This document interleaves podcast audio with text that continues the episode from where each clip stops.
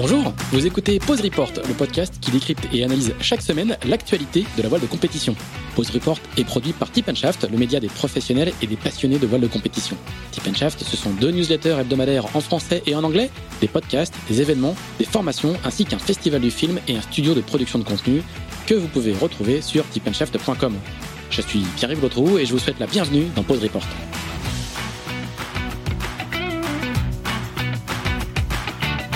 Bonjour à tous, je profite de cet épisode pour vous parler du tout nouveau projet de Tip Shaft baptisé Sailors. Sailors, avec un Z, c'est LA plateforme de vidéo à la demande par abonnement dédiée à l'univers de la voile de compétition que Tip Shaft a lancé le 1er décembre. Avec Sailors, notre objectif est de proposer aux passionnés le meilleur de la voile de compétition en streaming sur une plateforme accessible depuis tous vos appareils, ordinateurs, téléphones ou tablettes. Au menu, des documentaires, des séries, des récits de courses, des portraits, des sagas, pour beaucoup disponible uniquement sur Sailors. Le tout pour le tarif attractif de 5,99€ par mois ou de 60€ par an. Voilà, tout ça se passe sur sailors avec un z.com.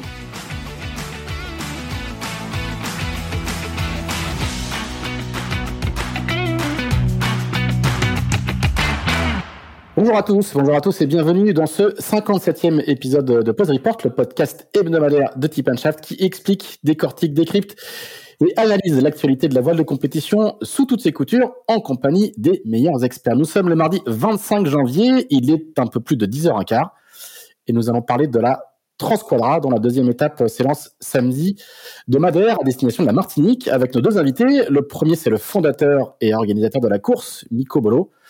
Et le second a participé à la première étape dont il a pris la deuxième place en temps réel et la troisième en temps compensé. Il s'agit de Noël Racine qui fait étape avec Ludovic Sénéchal. Miko doit être dans une chambre d'hôtel euh, à Madère. Miko, est-ce que tu nous entends? Très bien, parfait, bonjour. Bonjour. Et Noël, lui, il doit être pas loin du PC Course. Noël, est-ce que vous nous entendez? Je vous entends très bien.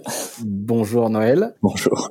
Et nous sommes avec euh, Axel Capron, le rédacteur en chef de Tip Shaft, qui lui est toujours à level opéré et qui va nous faire euh, sa petite synthèse habituelle sur cette première étape euh, sur la première étape de la Transquadra et sur la seconde qui s'apprête donc à partir de Madère. Axel, c'est à toi. Oui, bonjour à tous. Et effectivement, la première étape s'est été lancée en août de deux lieux différents. Il y avait une flotte qui est partie de Marseille exclusivement en double et une deuxième flotte au départ de Lorient en solitaire et en double.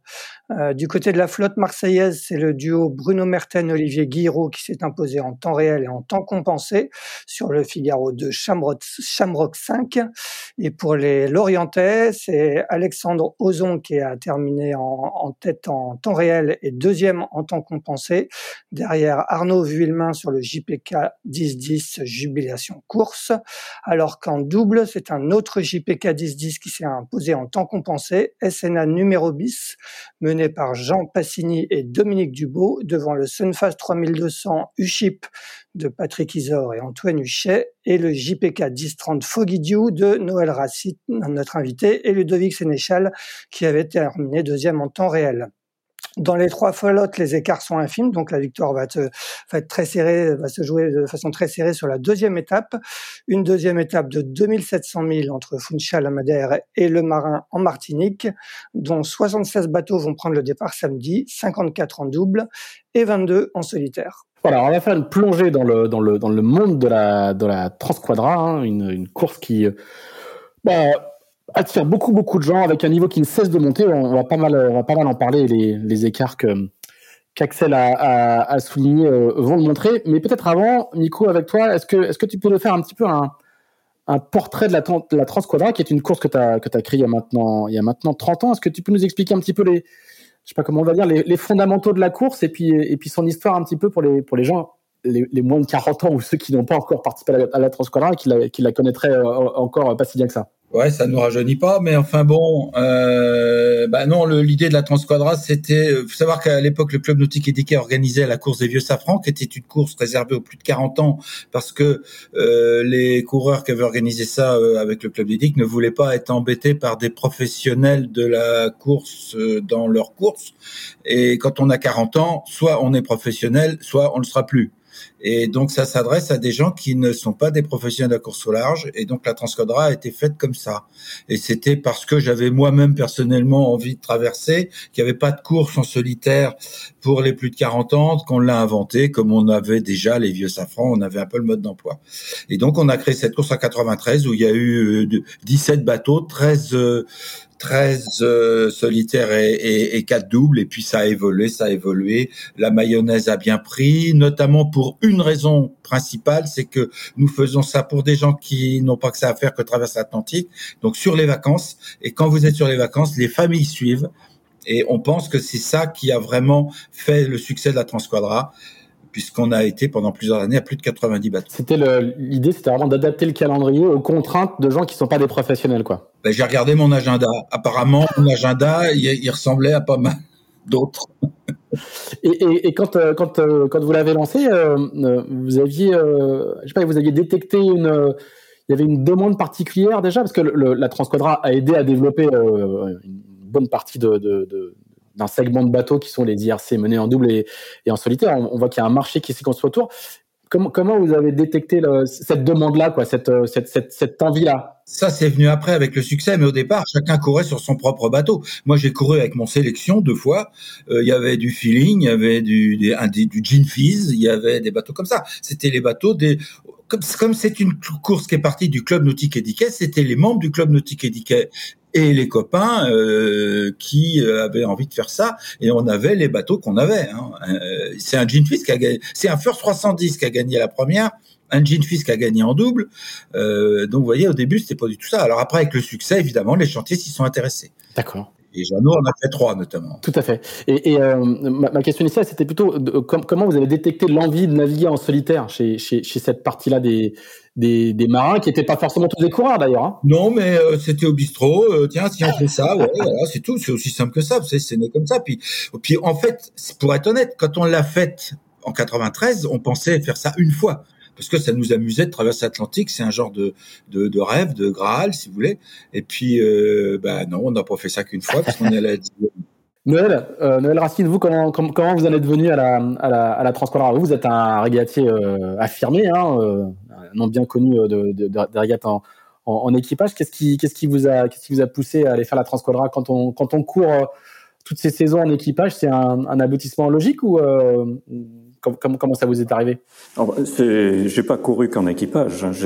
Bien sûr. Je, je préfère courir en équipage souvent. Mais euh, Miko parlait des, des, vieux safrans. Moi, j'ai fait les vieux safrans en 95 et pendant quelques années à cette époque-là, jusqu'à ce que ça disparaisse d'ailleurs, pratiquement. Et, et j'ai connu des gens qui ont qui ont, qui ont fait la, les premières euh, transquadras, euh, notamment Roger Langevin, qui était un, un collègue euh, au Havre. donc j'ai connu la course très tôt et je m'y je, m'y étais d'ailleurs inscrit une première fois il y a de ça euh, une, une bonne quinzaine d'années, une 15 ou 20 ans, quand je travaillais encore. Et, et puis j'avais renoncé parce que ça ne, c'était difficile pour moi qui qui n'avait pas un, un, un travail, euh, une profession libérale ou salariée. Comment j'avais des difficultés à trouver les, les jours de, de, congé pour la faire. Donc j'avais renoncé. Et puis et puis là, donc, je l'avais envisagé de la faire en, en solitaire à ce moment-là. Et puis euh, là, maintenant, la retraite étant venue, j'ai beaucoup de temps. Je peux passer, je, peux passer beaucoup de temps sur l'eau, et j'en passe. Et, comment et, donc, je, me suis dit, bah, je vais, la retenter. Je vais, tenter de la faire à nouveau. Et puis là, j'ai plutôt décidé de le faire en double parce que là, j'ai dents. Euh, pour tourner les winches, c'est moins facile. donc, on a des petites contraintes euh, physiques euh, qui m'ont fait juger que c'était plus raisonnable de la faire en double. D'accord. Ça, ça, ça, ça, vous empêche pas d'aller vite sur l'eau, visiblement. Euh, ça nous empêche pas de. Ouais, mais j'ai des bons équipiers. Est-ce que c'est un aboutissement quand on a quand on a une longue carrière de, de régatier amateur? Est-ce que c'est est-ce que c'est un aboutissement logique de faire une transquadra c'est pas un aboutissement logique, c'est une c'est une course parmi d'autres. Il y a des euh, moi, j'ai une préférence pour les pour les courses en équipage, donc des courses telles que le, le Fastnet sont, sont plus des aboutissements pour moi. Que, mais cette course est là, et donc je me suis, je me suis dit, il faut que je la fasse quand même, quoi. C'est comme quand, je sais plus qui avait dit, pourquoi vous montez l'Everest ben, Parce qu'il est là. Donc, euh, la Transquadra, c'est pas un Everest, mais euh, pourquoi la faire? Parce qu'elle est là. Heureusement que vous faites pas ça avec toutes les courses qui existent, quoi. non, je ne fais pas. Nico, une petite question encore sur le sur sur l'esprit Transquadra. C'est qui les c'est qui les, les, les, coureurs de la Transquadra? Est-ce qu'il y a un est-ce qu'il y a un profil type? Est-ce qu'il y a une est-ce qu'il y a un coureur type? Est-ce que vous l'avez vu changer ce, ce profil type? Est-ce que les organisateurs l'ont vu changer? Oh bah oui, évidemment. Euh, au début, on était moins régatier régatier. Au début, c'était plus des une affaire de copains. Euh, bon, euh, et puis c'est monté en c'est monté en régime quand il y a eu les chantiers qui ont commencé à sortir des bateaux, comme les JPK, comme Jeannot et tout ça. ça a changé l'esprit. évidemment, maintenant, on est sur des régatiers. Si vous voulez, à l'époque, quand on a créé la course, nous on est de la baie de Quiberon, on s'adressait pas aux gens qui faisaient le West France. C'était pas du tout ça. Or aujourd'hui, c'est ça. C'est-à-dire que on fait le SPI, on, gagne le SPI, on gagne la Transquadra, on gagne le Fastnet comme euh, Noël. Euh, ça a complètement fait pousser le truc euh, par le haut. Maintenant, il n'y a pas que des régatiers de, de, de, de très haut niveau. Il y en a, la preuve, vous avez des gens comme Alex, comme Noël et tout ça, mais vous avez aussi une, une, grosse majorité de gens qui sont là pour traverser l'Atlantique, vivre leur aventure et se faire plaisir et à laquelle ils vont pouvoir associer leur famille à Madère et en Martinique. C'est essentiel. Ah oui, le, le, le côté euh, dans, dans, dans, pas mal d'interviews, j'ai dit que tu, tu, disais souvent que que la Transcolra, ça faisait vendre 600 billets d'avion euh, pour venir à Madère et pour arriver en Martinique. Hein. Oui, à peu près. Oui. Voilà, il y en aura un peu moins cette année avec les histoires de Covid, mais oui, c'est un peu. Puis c'est pas une estimation, c'est des comptages. Hein. C'est réel. Quoi. Ouais, ouais.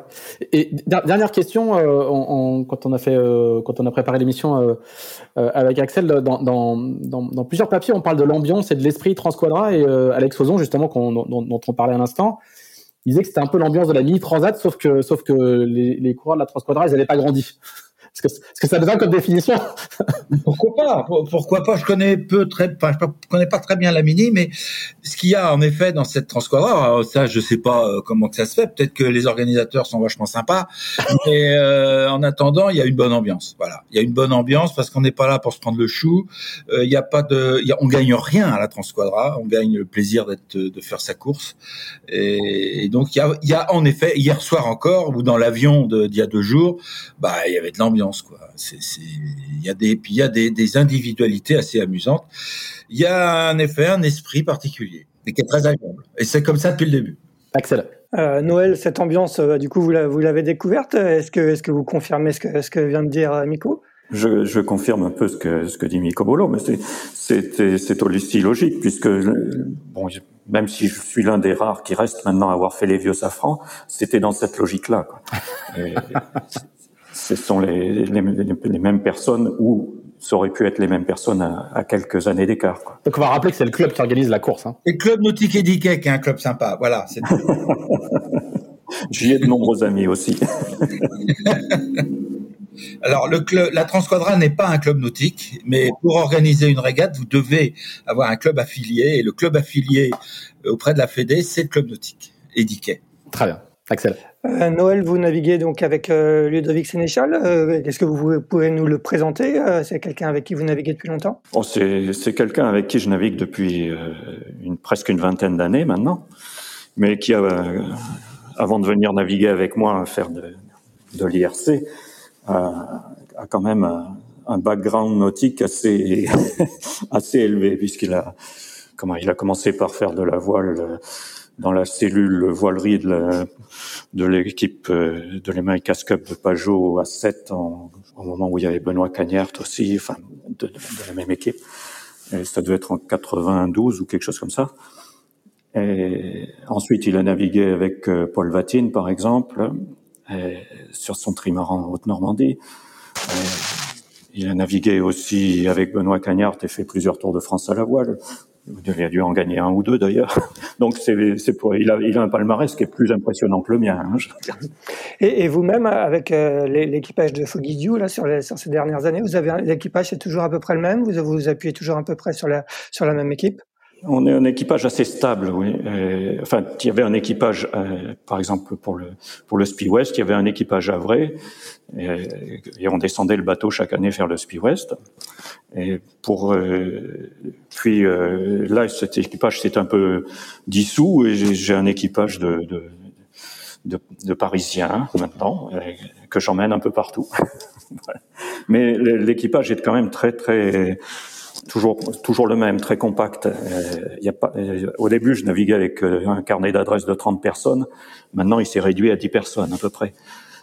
donc les gens me suivent me suivent bien. Et puis, je, en plus, je laisse régulièrement une place pour un jeune havrais pour essayer de leur transmettre un petit peu cette cette passion.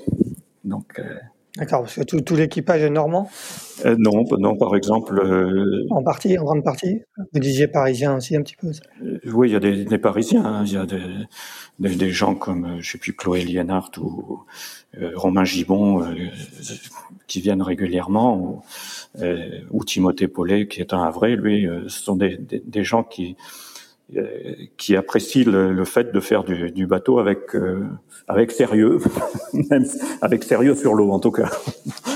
Et, et, euh, puis surtout, euh, ils apprécient vraisemblablement le fait que je les emmène euh, faire, faire aussi bien en Méditerranée qu'en Manche, faire des, des courses un petit peu prestigieuses, disons. Ouais, dans le Fastnet, dont on rappelle que vous l'avez gagné en IRC4 en 2019, hein, si je me trompe pas. Euh, oui, j'ai euh, le Fastnet, euh, je pourrais en parler longuement, mais j'en ai, j'en ai gagné, j'en ai, gagné quatre en fait. Extraordinaire. J'ai, mais euh, mon plus grand regret, c'est de m'être fait battre par Alexis Loison en 2013, où, quand il a gagné toute classe. Eh ben, je n'ai pu faire que, que deuxième. Bon, c'est une belle médaille d'argent quand même. C'était une belle médaille d'argent, voilà. Mais euh, on passe pas aussi près du Graal sans avoir toujours un petit regret. Bon, vous allez peut-être vous, vous, rattraper sur cette Transquadra. Euh, Miko, euh, cette édition de la Transquadra était initialement prévue en, en 2020. Elle a été reportée euh, d'un an à cause de, de, la, de, la, crise sanitaire.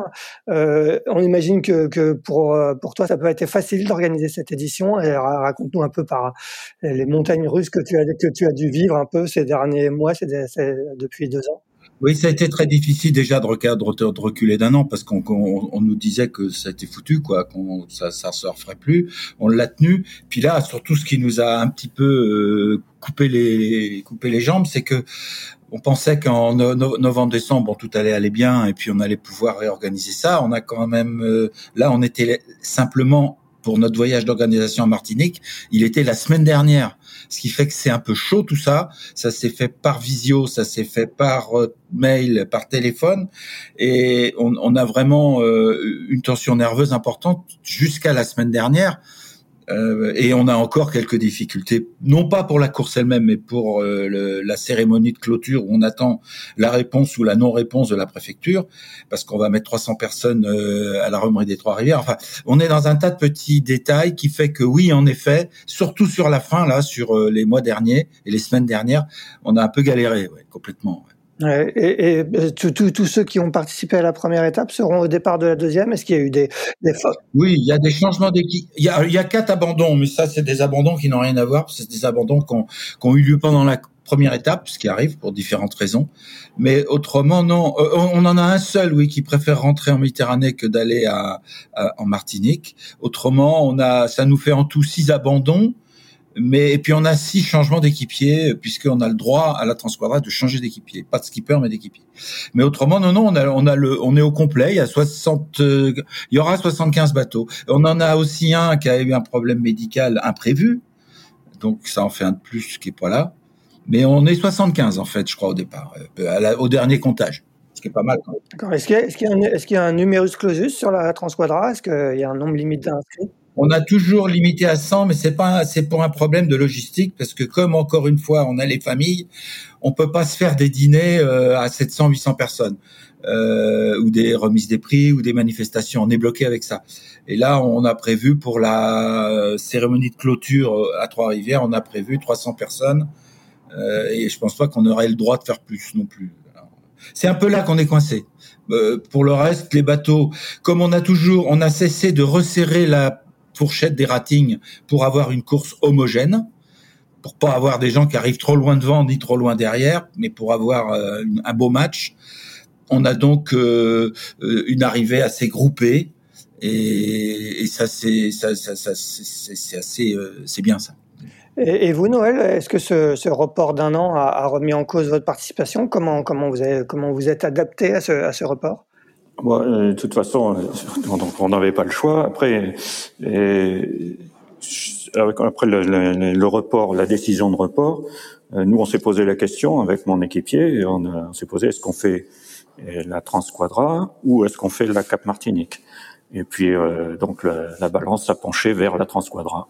on rappelle que la Cap Martinique la, devait aussi avoir lieu elle l'année dernière, a été reportée d'un an et je crois qu'elle lancera le, le 1er mai de la, la Trinité-sur-Mer. Du coup, vous ne faites pas vous la, les, deux. Je pense, je crois qu'il y en a qui, qui, arrivent à cumuler les deux, mais ça fait peut-être un peu beaucoup. Non, non, il y a quelques staccanovistes de la traversée de l'Atlantique, mais j'en fais pas partie. non, je ne vais pas faire les deux. Et je, ramène déjà, moi je ramène le bateau par la mer en plus, alors j'aurais pas le temps de, faire les deux déjà. Il aurait fallu que je le mette sur un cargo, mais après l'arrivée, j'ai décidé de faire un peu de tourisme, de, faire participer ma, famille aussi au, à la découverte des îles, enfin à la découverte ou à la redécouverte des îles. En même temps, est-ce que ça vous a donné un peu plus de temps aussi pour euh, continuer à prendre en, en, en main votre, euh, votre bateau? Euh, oui, enfin, oui et non, parce que faut pas oublier que cette année Covid qui a, euh, euh, enfin, la première année Covid qui a, qui a entraîné le report de la Transquadra, euh, a aussi supprimé énormément de courses. Et je crois que l'année 2020, la seule, pratiquement la seule course qu'on ait pu faire, c'était la Dream Cup. Et donc, l'entraînement on, en manquait un petit peu. On avait de l'entraînement euh, dans le maniement du bateau, mais savoir quand est-ce qu'on va vite et quand est-ce qu'on va pas vite, on le sent, euh, on pouvait pas le, on pouvait pas s'étalonner, il n'y avait pas de course. Donc, euh, donc c'est pas, pour, ça n'a pas changé énormément de choses à ce niveau-là, je pense. Je pense. Hein. Du coup, il y a, deux flottes hein, sur la sur la Transquadra. Il y a une flotte méditerranéenne et une flotte une flotte atlantique. Comment est-ce que comment est-ce que l'organisation euh, gère ça? Comment ça se gère en termes de en termes de classement, en termes de logistique? Et, depuis combien de temps il y a ces il y a ces, il y a ces deux flottes là euh, Ça doit faire la 3 quatrième et dix fois qu'on fait ça. Euh, ça a été mis parce qu'on avait pas mal de gens en Méditerranée qui souhaitaient avoir leur départ, donc on a fait deux deux départs de Barcelone, deux ou trois, je sais plus. Et puis là, on est sur un départ de Marseille. Bon, on a quelques soucis, pas, enfin de soucis, non, tout va bien. Mais on n'a pas assez de monde en Méditerranée. On a eu plus, de monde euh, il y a une dizaine d'années. Euh, on était plus nombreux. Là, on était 14, 15, c'est pas assez. Et surtout, ce qui nous défrise un peu, c'est que il y a des concurrents qui ont envie de se battre à haut niveau et qui préfèrent euh, emmener leur bateau de Marseille à Lorient en camion pour pouvoir euh, se battre contre Noël Racine, contre Alex Ozon, etc. Et, donc ça nous a un petit peu vidé notre, notre, nos Marseillais qui sont là néanmoins et c'est très sympa. Mais il faut qu'on trouve une, une formule pour qu'on ait plus de monde en Méditerranée, c'est clair. Autrement, c'est deux courses totalement différentes. Vous avez deux classements, Transquadra Atlantique et Transquadra Méditerranée. Il n'y a pas de classement overall, il y aurait pu y avoir, je sais pas, une... Non, il y a, bah non, c'est pas le même parcours. Par contre, sur la deuxième étape, là, ils partent ensemble, tout le monde part ensemble. Là, il y a ce qu'on appelle un scratch, mais ils seront classés séparément. Mais on a un, un, petit prix pour le premier qui gagne les, qui arrivera devant. Est-ce que c'est un Atlantique qui va arriver devant les Méditerranéens ou l'inverse? D'accord. C'est amusant, mais ça, c'est just for fun, ça. Très bien. Euh, à, propos de trajectoire et de, parcours, le, quelles, sont les règles en matière de routage? Ah, voilà la question. bah, en fait, on s'aperçoit que, euh, bah, au départ, euh, la règle 41, c'est on n'a pas le droit de non-assistance, bon, en fait, l'aide extérieure, pardon. Comme on a maintenant des fournisseurs de fichiers GRIB qui, euh, dans, avec des routines et des ordinateurs automatiques, si vous envoyez votre, vos polaires, ils vous renvoient votre routage. nous, on ne peut pas contrôler ça, c'est impossible. Et ça, on s'est bien bagarré avec Dumar et compagnie. Euh, on a un peu laissé la porte ouverte là-dessus parce que quand vous faites une règle que vous pouvez pas contrôler, euh, c'est pas très facile. Donc, donc du coup, c'est libre. Il y, a des, il y a des gens qui se font router? Bah, ils sont routés. C'est pas du routage individualisé. C'est, c'est, Monsieur Dumas est très fort là-dessus, mais il est très bien. C'est très bien d'ailleurs. Mais c'est, vous envoyez vos polaires à un appareil qui, euh, au lieu de vous renvoyer simplement un fichier GRIB, il vous renvoie le fichier GRIB plus le routage des polaires qu'il a. Mais c'est une, euh, c'est assez automatique. Il n'y a pas d'analyse météo et de choses comme ça. Mais ça, ça, les concurrents avec un fichier GRIB, ils savent déjà le faire sur leurs ordinateurs. Oui, bien sûr. Mais c'est pour ça que je dis qu'avec le, ça, va se perdre un peu parce que d'ailleurs au vent des globes, c'est la même chose. Les concurrents euh, arrivent à des compétences euh, importantes et avec les outils qu'on a aujourd'hui, les, la qualité de la météo qu'on a aujourd'hui, on n'a plus besoin de routeurs à terre. Il n'y a pas de, y a pas de concurrent qui bénéficie d'un routage avec un, avec un routeur qui les appelle et qui vient. Ah, euh, c'est interdit, et, euh, notre connaissance. Voilà, c'est ça. Et puis encore une fois, on peut pas. Mais vous savez, quelqu'un qui appelle sa femme euh, parce que euh, il sait pas où il a rangé ça, c'est de, extérieure. Hein, J'en sais rien. Enfin bon, c'est les mêmes débats sur le Vendée Globe. On n'en sort plus, quoi. C'est compliqué cette affaire. Axel. Euh, Noël, comment vous fonctionnez du coup vous euh, pour, pour, la météo? Vous la préparez en amont et après en mer? Comment comment ça se passe? Alors, Comme beaucoup des, des, concurrents de la de la Transquadra, et que ce soit bon, moi j'ai fait appel à Christian Dumas, et, mais euh, tout le groupe Rochelet euh, fait la même chose avec Jean-Yves Bernot.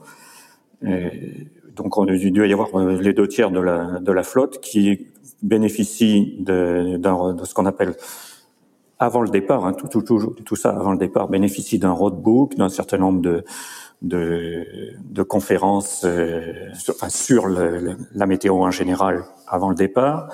Euh, deux jours avant le départ et la veille du départ, on reçoit des, analyses beaucoup plus précises à ce moment-là sur les trajectoires que l'on peut envisager une fois le départ passé, évidemment, euh, on ne reçoit plus rien de l'extérieur et, et, tout se fait euh, à bord, euh, soit à bord directement sur Adrena. Moi, je, je travaille avec euh, avec ce logiciel-là, ou euh, certains travaillent avec des, des, polaires déportés via Squid ou via PredictWind.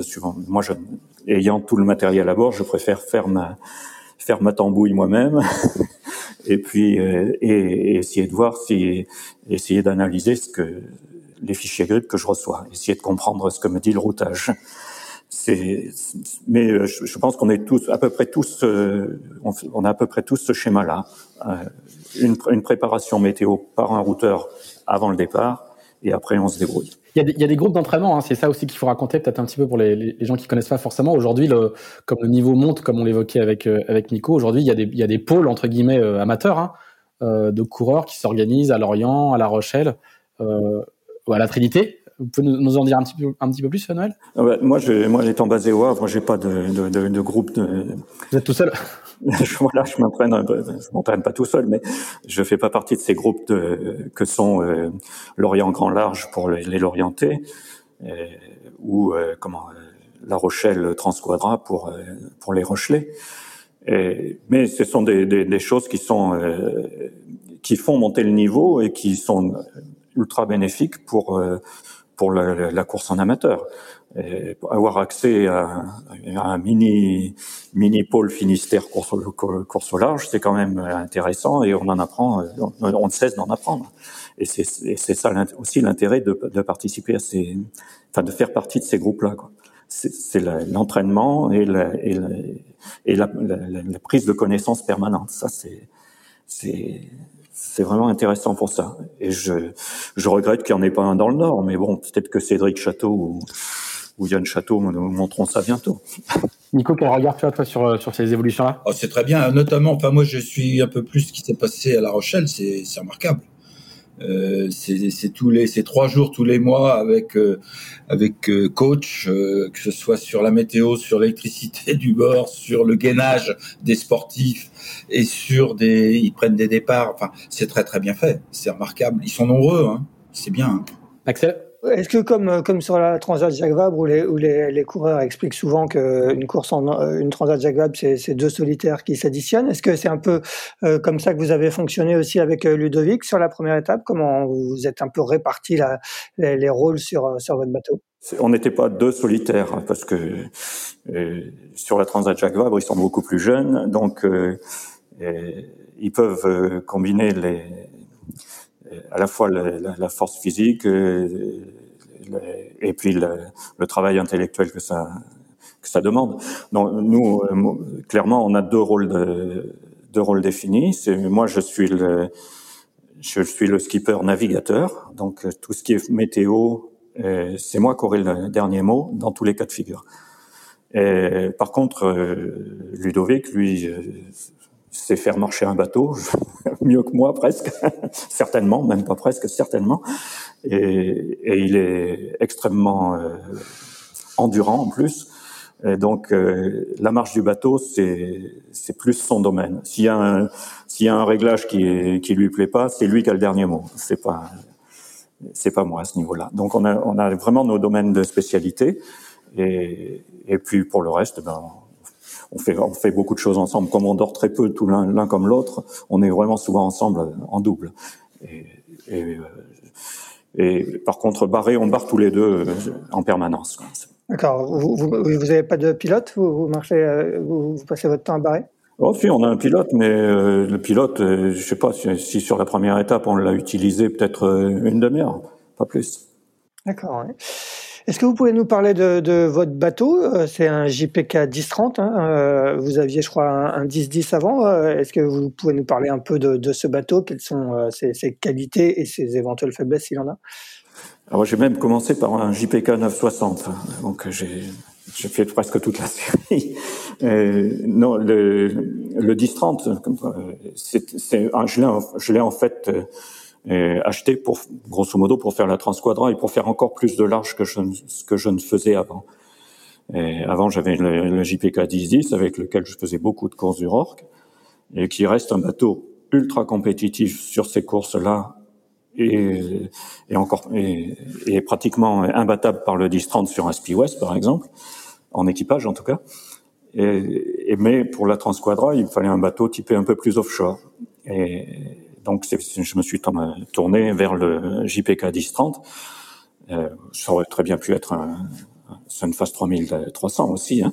Ce sont deux bateaux qui sont assez proches l'un de l'autre et, qui, qui, ont euh, bon, qui ont vraiment des gros plus aux allures, euh, aux allures un peu débridées. Euh, là, il y a vraiment pas photo avec un 10-10 quand on est au quand on est au bon plein, entre le bon plein et et le largue, euh, toutes les allures vent de travers, euh, enfin du grand largue jusqu'au jusqu'au pré, enfin, euh, on a vraiment le bateau est beaucoup plus puissant. Il est, il, est, il a la même surface de voile, il, il pèse 200 kilos de moins en vrai, enfin, il est un peu plus grand, donc ça se sent, ça se sent bien à un moment. Alors, ses points forts, c'est vraiment le, c'est vraiment le, le reaching euh, dans au-delà de 18 nœuds. Au-dessus de 18 nœuds, euh, euh, ça devient vraiment il y a, y a, vraiment pas photo entre les deux bateaux. Quoi.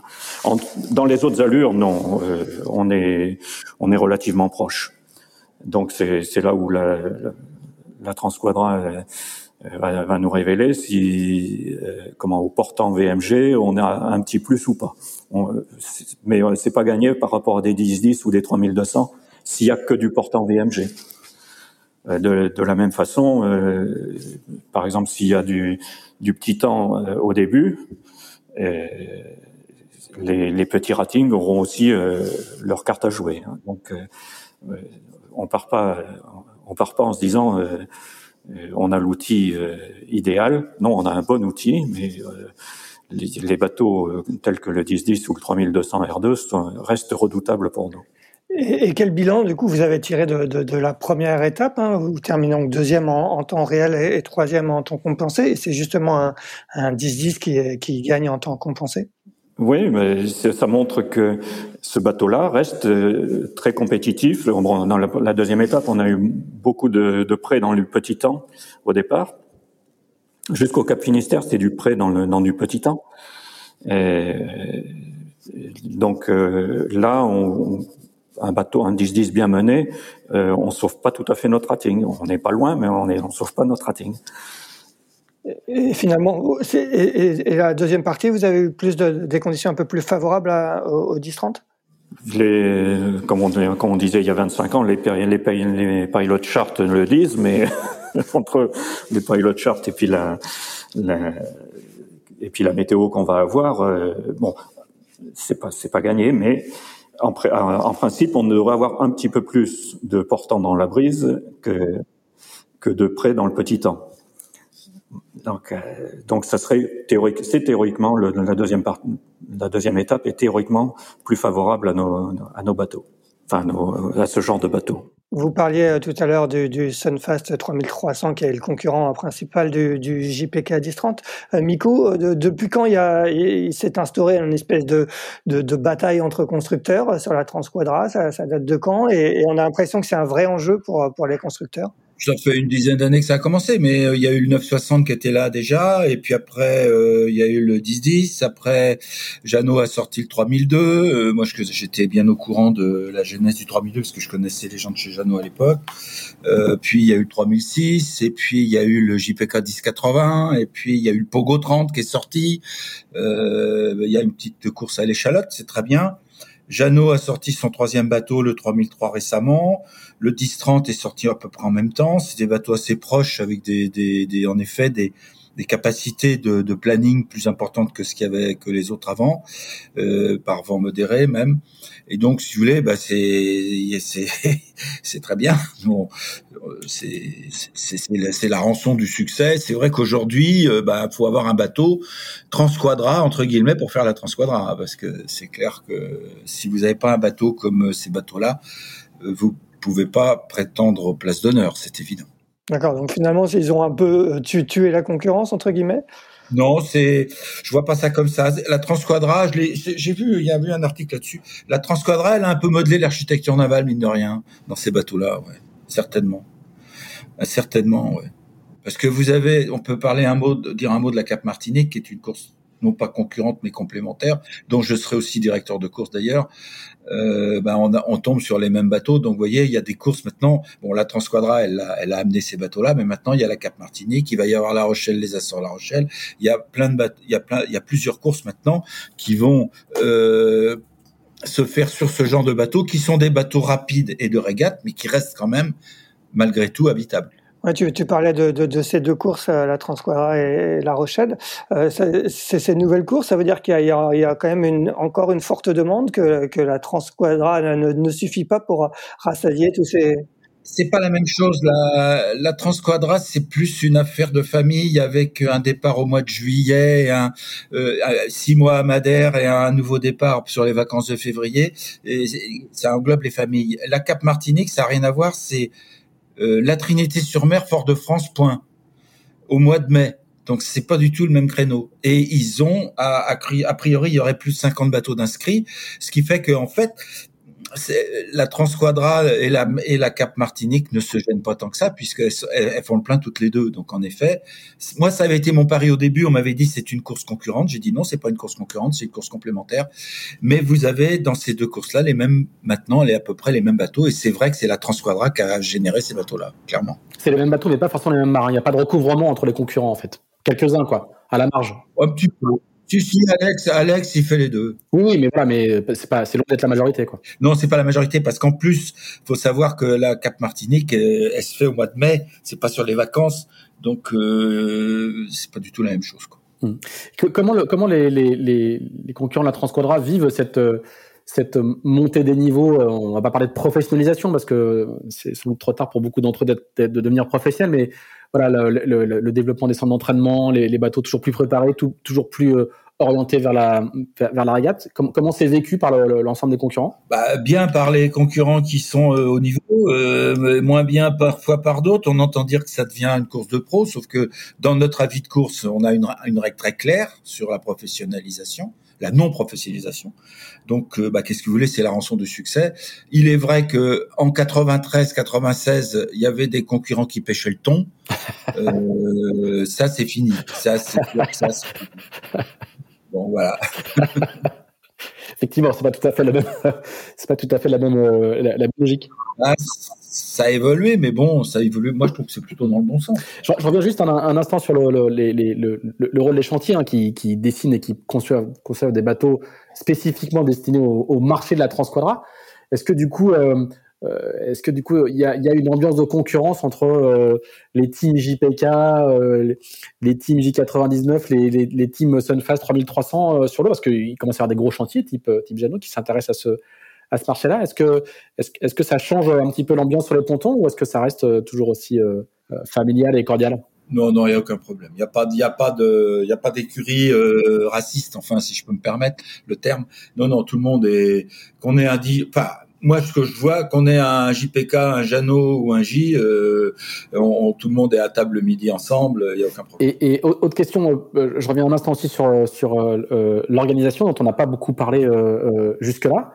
La, la, Transquadra a pu attirer à un moment les, convoitises de certains autres organisateurs qui voyaient quand même des, courses à plus de à plus de 100 bateaux, ce qui est pas ce qui est pas commun, ce qui est intéressant du point de vue économique.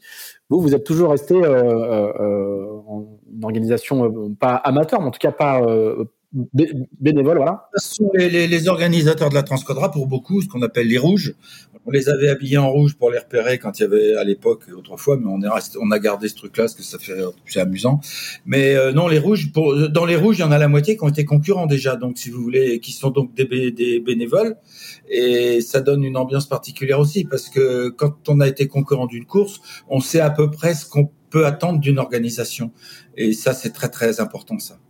Euh, donc euh, bah, on continue, c'est le club dédié qui, qui fait ça, une association de loi 1901, tout le monde est bénévole là-dedans, même la Fédé nous reproche d'être bénévole, alors vous voyez. Euh, Pourquoi? Bah parce qu'ils veulent que les choses se professionnalisent. alors que nous, bah, on reste têtu et on reste avec une organisation bénévole. Euh, malgré que, enfin, il y a un directeur de course qui est validé, les courses sont validées, euh, on est homologué, on a tout ce qu'il faut, mais on n'est pas dans la ligne du parti, on est bénévole. Ce qui est paradoxal pour des chemises rouges, mais bon. Exactement. et, vous n'avez jamais été approché par d'autres organisations privées? Il n'y a jamais eu de, de, de tentation ou d'envie de... Jamais. On leur fait peur. J'ai lu, j'ai lu dans, chez, chez, nos confrères de volley que euh, tu avais dit que, que il est probable qu'un jour le, les bénévoles seront avec des, des déambulateurs. Ouais, c'est une blague. C'est pas, faut pas, faut pas écrire ça, c'est idiot. Oui, c'est une blague. Mais c'est vrai que non, ce qu'on, ce qu'on, on a un petit souci, c'est qu'on n'a pas beaucoup de renouvellement.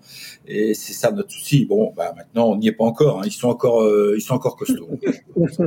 c'est vrai que toujours, euh, s'il y a pas, le, on a du mal. C'est comme un peu partout. On a du, Madame Beneteau, elle a du mal à vendre des bateaux à des jeunes. Bah, nous, on a du mal à avoir des jeunes qui viennent rouges parce que faut avoir le temps. Faut, c'est une toute une, une, mentalité un peu différente de ce que nous étions il y a, il y a 30 ans. Axel. Euh, Noël, c'est pour, pour vous, c'est ça, ça, représente quoi comme budget de, justement de partir On parlait d'organisation, de, de, de, de, participer à une transquadra. C'est un budget important. Ça, ça revient à, combien de près? Oh, le, le, budget est toujours trop important, ça c'est sûr. Mais, oui, c'est un vrai budget. Il faut pas, faut, faut pas se leurrer. Euh, J'ai pas fait de, de, de compte mais euh, parce que en plus, bon, j'essaye de ne, pas faire que la Transquadra. De, moi, mon bateau n'est pas resté six mois sous l'aéroport, et donc je peux pas, je peux pas faire un compte séparé de tout, mais euh, je pense que j'estime que ça doit, ça doit revenir facilement à, à 30 000 euros. Ça dépend ce qu'on compte, c'est toujours la même chose. Est-ce qu'on compte le bateau ou pas? Parce que le bateau, une fois qu'il a fait la transquadra, il, sert il, continue à, il continue. Euh. Non, non, on compte pas le bateau, on compte pas le bateau ni les voiles. Il y a, il y a le plus gros poste, par, exemple, euh, pour la transquadra, c'est les assurances. Et, et c'est un poste qui va devenir problématique pour beaucoup, hein, je pense. Il y a aussi un poste important, c'est les billets d'avion. Parce que quand on a une petite famille euh, qui suit, euh, moi j'ai vu des, des budgets de billets d'avion assez impressionnants. Et je vous parle pas des familles recomposées. Euh, euh, juste sur, sur, sur, les assurances, en fait, euh, Noël, j'entends que même quand on a des bateaux qui ne sont pas des, des, prototypes de course, et même quand on fait entre guillemets juste une, transat, assurer un, un, un, bateau est aussi compliqué pour les concurrents de la, la que pour les les coureurs en classe 40, en mini transat ou en Figaro, quoi. Hein. Voilà, c'est c'est au stade c'est le les classes 40 je crois qui ont qui ont aussi aussi pas mal de soucis. Euh, moi mon assurance normale euh, euh, pour la zone Europe, quand je lui ai demandé une extension pour la pour euh, pour les Antilles, m'a dit non, on n'assure pas. Donc j'étais obligé de, de, prendre de stopper mon assurance normale et de prendre une assurance comment un autre contrat d'assurance chez un un très grand assureur euh, étranger, parce que euh, il y a pratiquement plus aucune compagnie d'assurance en France qui, qui accepte d'assurer un bateau en régate euh, ou en course, même en, course sur des transatlantiques. Vous devez être, si vous parlez avec suffisamment de, de, gens qui vont faire une Jacques ou un, ou un ou une route du Rhum, euh, pour un classe 40, ça devient un budget euh, faramineux. Et quand on en est à 10% du prix du bateau, bon, pour nous, c'est pas encore ça, mais sur, sur des classes 40, ça arrive à ça.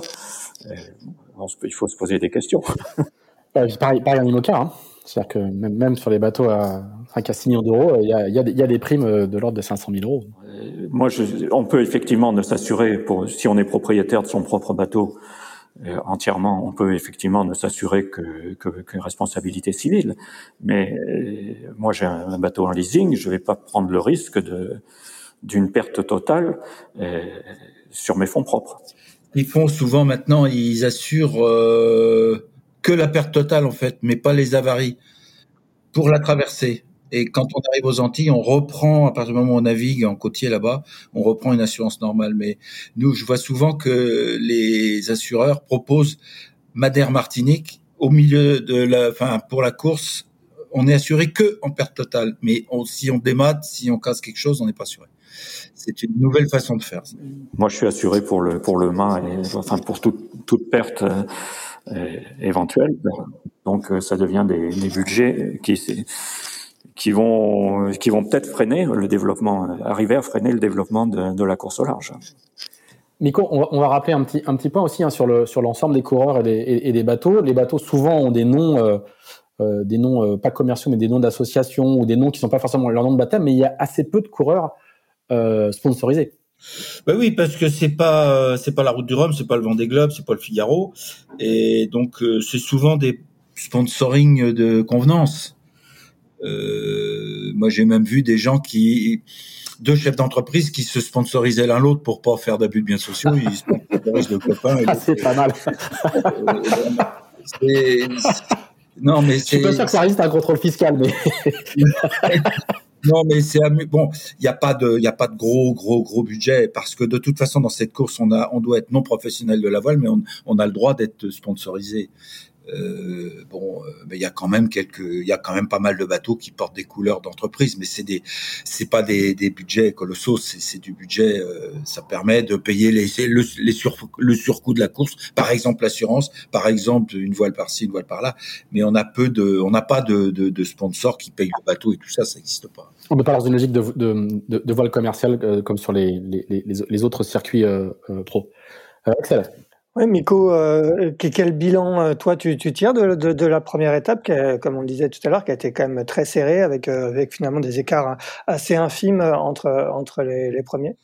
Bah, les écarts assez infimes, on les a toujours cherchés nous, parce que on trouve qu'il faut avoir un plateau euh, homogène, autrement c'est pas intéressant. Maintenant, comme on dit, plus, je sais plus qui a dit ça, qu'on mesure le niveau d'une compétition à la faiblesse des écarts à l'arrivée c'est le cas, ça veut dire que le niveau est élevé. Et je trouve quand même assez marrant que ce soit un Méditerranéen qui a emmené son bateau à l'Orient, qui a gagné en solitaire euh, devant euh, les gros cubes atlantiques. Euh, donc je trouve que on a été très content de cette, de cette étape. on a aussi un Figaro 2 qui a gagné réel et compensé parce qu'il est bien sorti de Méditerranée. Il y a beaucoup de petites choses qui nous ont bien plu à nous, mais bon, nous on est on, on, pense pas, on, organise et après euh, on compte les points. Et, mais ça s'est très bien passé. Je trouve que c'est une belle, belle étape. On va voir maintenant, parce que là, il y a quand même quelques-uns qui ont un peu la rage. Je ne citerai personne, mais on peut le dire. Hein, il y a Bernard Malaret qui va. voilà, exactement. Bernard Malaret qui est en double n'a pas pu euh, s'exprimer à la première étape parce qu'il a, il a, il a eu un problème. Euh, il a, son équipier a été blessé. Alex, je pense qu'il a un peu les boules aussi. Avec Fezon, qui est, qui, est, deuxième à qui est, qui est, deuxième à deux heures du premier, je crois, c'est ça. Hein. voilà. Et donc et puis Noël qui a pas dit son dernier mot, donc c'est bien. Non, on a on a ça va être très intéressant à suivre. Hein. J'ai pas encore trop mis le nez dans la météo, mais il va falloir que je m'y mette aussi. mais euh, on verra, oui. Ouais, Noël, euh, vous, vous, êtes troisième en temps compensé. Euh, l'objectif, c'est clairement d'aller chercher la victoire. Quel est un peu l'objectif sur cette, sur cette deuxième étape? C'est toujours l'objectif quand on prend le départ d'une course, c'est d'aller chercher la victoire. Mais non, on, part effectivement dans, avec euh, avec ce but-là, enfin avec cette, cet objectif-là. il n'y a pas de, il y a pas de, on va pas donner dans la fausse modestie ou dans le se cacher derrière un voile. On part pour gagner, mais on n'est pas les seuls. Hein. Justement, vous avez ciblé euh, ciblé des concurrents, des, des, des concurrents en Déjà, il faut se dire que dans les, huit premiers de, la première étape, euh, ça c'est pour le général. Mais après, si on part pour gagner l'étape, il y a des gens comme euh, Bernard Malaret qui, qui, lui n'a pas pu s'exprimer, qui ne peut plus effectivement euh, gagner au général parce que il, a loupé la première étape. Il a, il a été obligé d'abandonner la première étape, mais euh, sur la deuxième étape, ça va faire euh, au moins un bon lièvre, ou j'espère euh, un bon suiveur. Est-ce que à ce stade vous en êtes déjà à regarder vous, vous la météo? Est-ce qu'il y a, il y a quand même des premières stratégies qui, qui se dessinent? Ah Oui, oui, je, je, regarde la météo, mais pour l'instant, on est à bon une météo. On les a à 16 jours théoriquement sur les GFS, mais une météo n'est fiable euh, déjà qu'à quatre jours, euh, et après jusqu'à dix jours, c'est une bonne indication, mais pas plus.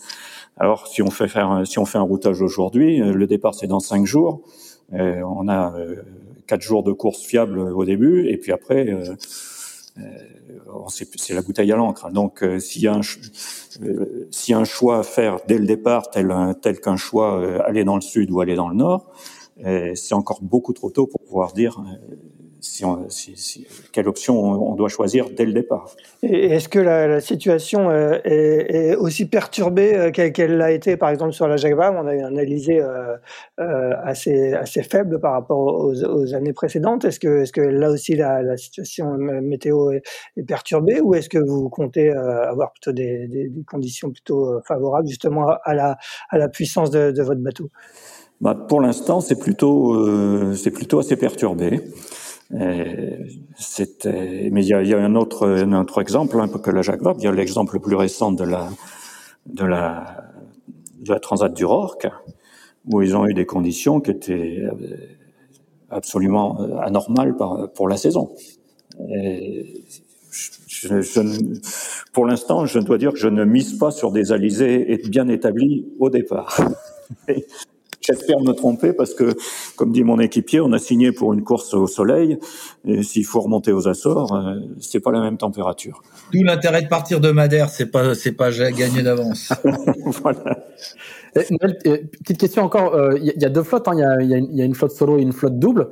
Euh, vous vous courez en double. Est-ce que est-ce que vous est-ce que est-ce que vous considérez les coureurs en solo comme comme des adversaires sur l'eau aussi, ou vous faites votre course dans, dans, dans votre coin avec les doubles? Euh, non, non, on fait aussi. Bon, là, la première étape, on a été avec euh, Alex Ozon souvent au contact. Et quand on est au contact, on le considère comme un comme un adversaire. Donc, si on peut lui reprendre un mille ou on n'hésite pas. Et ça nous fait ça nous fait un bon lièvre. Enfin, j'espère qu'on fait un bon lièvre pour lui aussi, d'ailleurs. non, euh, on, on, on, court, on fait notre course en, en, double avec nos adversaires en double, mais on regarde ce qui se passe quand même en solo. On, on jette un œil dessus. Très bien. C'est quoi la suite après pour vous, euh, Noël, le, le programme de course? Oh, je pense que une fois le bateau, c'est là, là, enfin, le problème de la Transquadra pour moi, même si c'est son ADN pour Bolo, c'est qu'elle arrive trop tard en, en, en Martinique pour pouvoir faire la Rourke Caribbean 600, qui est une superbe course, mais euh, à, quelques jours près, ça, on pourra pas la faire. Donc moi, je vais faire un petit peu de croisière, et puis après, une fois leur bateau ramené en France, je pense que la prochaine course, ce sera une course du Rorque, ou la, plutôt, et puis principalement la Dream Cup cet été, au départ de Cherbourg sur sur la Trinité. C'est vous qui faites le grand retour aussi? Oui, oui, oui. Et, Noël arrive de Sicile avec son bateau, là. D'accord. Oui, j'étais. Et, euh, oui, vous avez fait le, la. La Middle Series, oui. La Middle Series. Et la Middle Series, et, le, le, le, vous êtes arrivé, vous avez fait Sicile Madère à la voile ou euh, en cargo? Non, à la voile. À la, voile, bien sûr. Oui, Mauvaise de la tête. vous, vous êtes le gars qui fait euh, pendant pendant que tous les bateaux sont au sexe ou à l'aéroport, vous vous allez vous allez vous repartez voilà, sur le continent faire la saison. Voilà, c'est ça. Bien sûr. Eh ben, j'ai le temps, je suis retraité, donc j'ai un petit peu de temps. Et puis mes équipiers qui travaillent toujours, ben, ils sont venus par avion à, à, Malte, par exemple. D'accord. c'est impressionnant. Bon, ça permet, ça permet d'occuper ses vieux jours.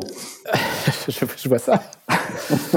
Nico, même question, c'est quoi le, programme après, la Transquadra? Puis c'est quoi surtout les perspectives d'évolution de, la, Transquadra, s'il y en a?